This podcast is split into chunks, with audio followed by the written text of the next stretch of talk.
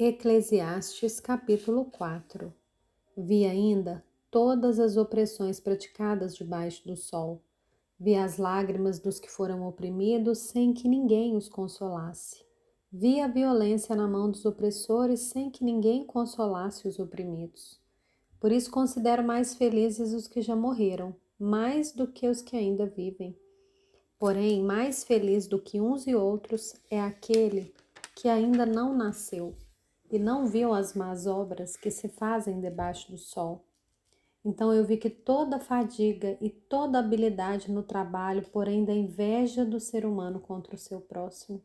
Também isso é vaidade, correr atrás do vento. O tolo cruza os braços e destrói a si mesmo.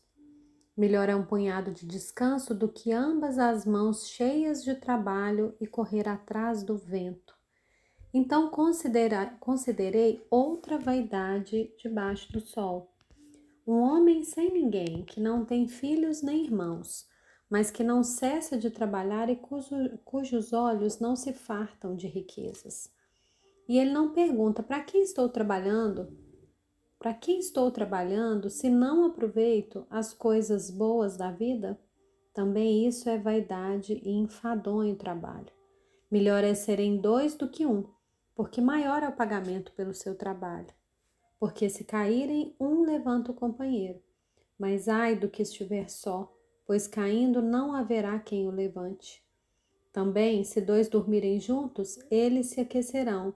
Mas se for um sozinho, como se aquecerá? Se alguém quiser dominar um deles, os dois poderão resistir. O cordão de três dobras não se rompe com facilidade. Melhor é o jovem pobre e sábio do que o rei velho e tolo, que já não se deixa de molestar, porque ele saiu da prisão para reinar, embora tenha nascido pobre em seu reino. Vi todos os viventes que andam debaixo do sol com o jovem sucessor, que ficará em lugar do rei. Era sem conta todo o povo que ele dominava, mas os que virão depois não estarão contentes com ele.